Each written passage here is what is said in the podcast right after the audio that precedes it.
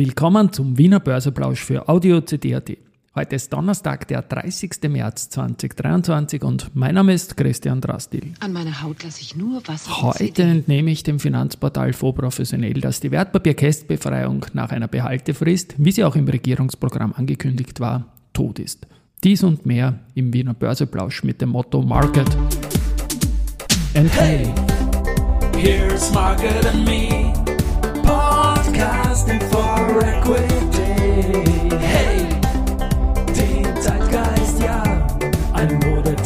ja, die Börse als Modethema und die Wiener Börsepläusche im März, die sind präsentiert von Wiener Berger und dem Börsentag.at. Ja, die Börse als Modethema, aber nicht für die Grünen, denn das hochgeschätzte, von mir hochgeschätzte Magazin Fonds schreibt in der nächsten Printausgabe und hat heute auch einen Online-Artikel dazu verfasst, dass die Wertpapierkästbefreiung nach einer Behaltefrist, Stichwort Regierungsprogramm und so weiter, dass das hier mittlerweile gestorben sei. Keine harte Pause, Geschichte wird gemacht, CD voran. Also ein leeres Versprechen innerhalb dieser Börsegeschichte, Jingle-Sache, wieder mal mit der Käst. Und es ist so, die vorprofessionellen Leute haben die Finanzsprecherin der Grünen, die Nina Tomaselli, gefragt mit einer umfassenden Anfrage zur Käst und die hat nur knapp vom Tisch gewischt, so schreibt vorprofessionell ein Nein, es wird das nicht geben, denn nur 10% der Österreicher, sagt äh, Frau Tomaselli, würden Aktien halten und diese gehören in der Regel zu den Reichsten. Also pfui, Klassenkampf, wieder sage ich es mal ich. Die Grünen, wie der Frau Tomaselli sagt weiter, möchten lieber jene unterstützen, die unter der Teuerung und den vielen Krisen leiden. Ein Aussetzen der Käst hilft bei dieser Zielerreichung nicht, so das Argument.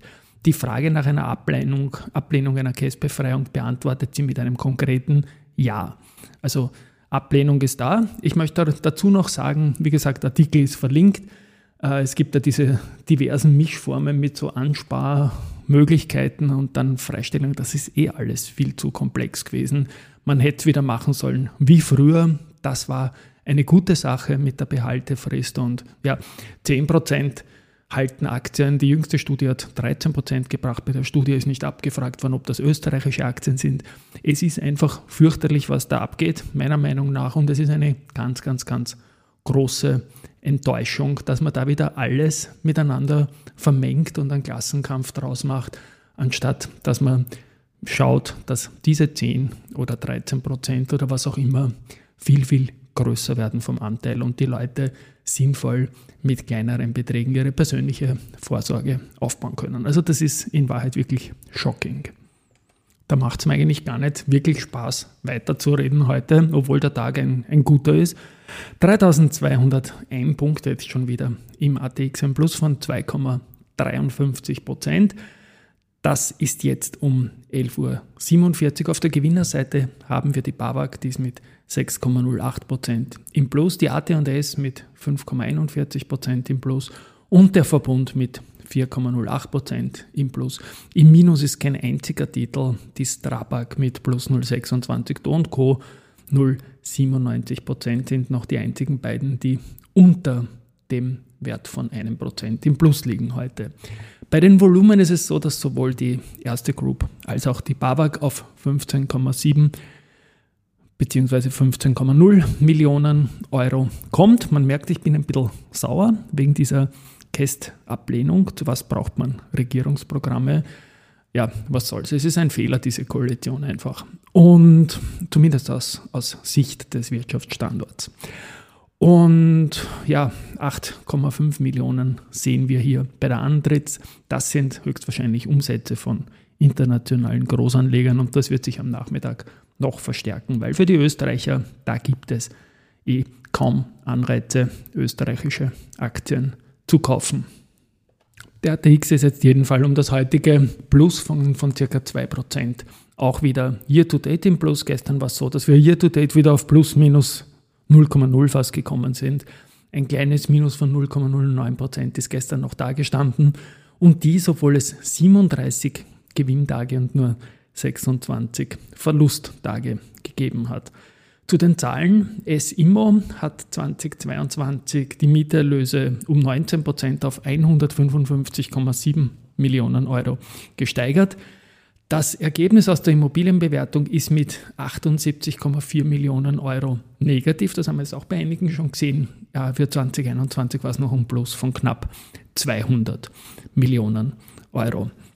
Zur Dividendenzahlung ist noch keine Entscheidung gefällt, gefällt worden. Wie gesagt, äh, ganz neue Eigentümergeschichte rund um Immofinanz jetzt ja über die CPI Property. Ähm, ja, das Bruttoergebnis für den gesamten Immobilienbestand erhöhte sich auf 140 Millionen und das ist damit der höchste Wert der Unternehmensgeschichte. Und auch das EBITDA hat mit 106,1 Millionen Euro äh, ein neues Rekordniveau gebracht. Gut unterwegs ist auch die BOR, die haben die Zahlen, die bereits Ende Februar bekannt gegeben worden sind und damals natürlich noch vorläufig waren, bestätigt. Auftragsbestand mehr als 8,2 Milliarden Euro. Das erlaubt Zuversicht fürs neue Jahr. Auf der Hauptversammlung soll eine Dividende von 0,6 Euro vorgeschlagen werden. Für 2021 waren es 0,5 Euro.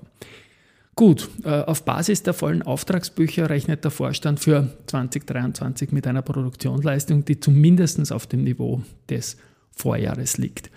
Ähm, Verbesserung des Ergebnisses ist ebenfalls avisiert und derzeit sorgen vor allem Investitionen im Bereich Infrastruktur, Bahn, Brücken, Straßen sowie Industriebau, LNG-Terminals, Datencenter, Pharma für eine gute Auftragssituation. Gut, heute stockt meine Stimme wirklich, weil ich ein bisschen sauer bin. Gut, 2022 war erfolgreich für uns und wir haben viele Verbesserungen auf allen Ebenen erzielt. 2023 verspricht noch besser zu werden, sagt CEO Karl-Heinz Strauß zu den Bohrzahlen. Raiffeisen Research sieht das auch positiv und kommentiert die Zahlen. Äh, da war nur noch begrenztes Überraschungspotenzial drinnen, aber es gibt geringfügig höhere Ergebnisse beim Vorsteuergewinn, Gewinnjagd und beim operativen Cashflow. Gut, soviel dazu. Die POR-Aktie ist heute auf jeden Fall im Plus mit 1,4 Prozent und knackt schon wieder knapp an der 14 Euro Grenze. Good News gibt es auch von der Adico Bank. Die haben die Genehmigung der EZB erhalten, einen Aktienrückkauf zu machen und das Ganze äh, in Höhe von 3,2 Millionen Euro und wird voraussichtlich im April 2023 starten. Äh, Veränderung gibt es im Aufsichtsrat von der Kostat. Der Helmut Klaus Schimani ist beim 29.03. ausgeschieden. Verzeihung, ein Ersatzmitglied wird in der nächsten ordentlichen Hauptversammlung gewählt werden. Beim Stefan Bierer gibt es auch News. Ähm, die Leone AG, an der die Bierer Industrie beteiligt ist, äh, arbeitet mit Finanzgläubigern und eben ihm selbst als strategischen Investor an einem Sanierungskonzept. Das soll das Unternehmen wesentlich entschulden und mit frischer Liquidität ausstatten, aber es soll ein Delisting der Leoni geben. Malneva wird wieder bei ein paar Konferenzen teilnehmen. Zu UBM und Paulus Immobilien gibt es ja die Geschichte mit dem Timber Pioneer in Frankfurt. Und dort kommt jetzt Universal Investment äh, als Mieter hinein und die werden auf zwölf Jahre mit ca. 750 Mitarbeiterinnen und Mitarbeitern fast 10.000 Quadratmeter nutzen. Aktienkäufe gibt es auch noch vom Austriacard.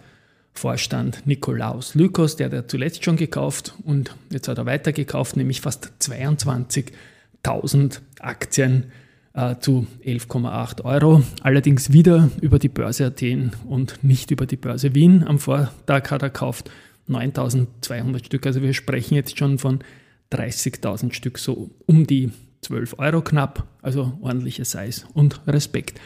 In der Vergangenheit war es so, vor allem Stichwort Bawag oder auch vor einem halben Jahr Wienerberger oder Föstalpine, dass diese Vorstandskäufe ein klares Zeichen war, auch für Investoren, dem Markt ebenfalls in dieser jeweiligen Aktie eine Chance zu geben. Und ich habe das immer wieder gemacht, auch bei der Wienerberger und bei der Föstalpine und zuletzt auch bei der Bawag. Und ja, das ist schon ein wichtiges Signal. Bei der Austria Card wäre es halt schön, wenn es mal über die Wiener Börse gehen würde. Es gibt auch da den Markt. Die Frage ist, ob man diese Stückzahlen da auch darstellen kann. Wie gesagt, heute ein bisschen enttäuscht. die Überraschung ist jetzt nicht allzu groß, die Begründung ist shocking. Und damit schließe ich für heute und sage Tschüss und Baba. Ach so, ja, Research gibt es auch noch. Das spiele ich noch ein. Moody's hebt Wienerberger auf Investment Grade an. Das ist also jetzt nicht eine Aktieneinschätzung, sondern eine Bonitätseinschätzung. Und das ist natürlich eine gute Sache für Wienerberger.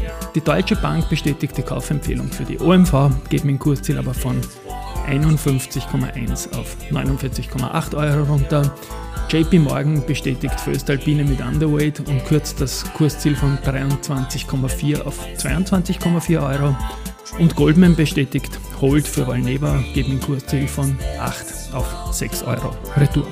So, jetzt wirklich Tschüss und Baba für heute an diesem zwar nach Kurs äh, Zwischenstand zum Mittag durchaus guten Tag, aber insgesamt eher shocking Tag für den österreichischen Kapitalmarkt.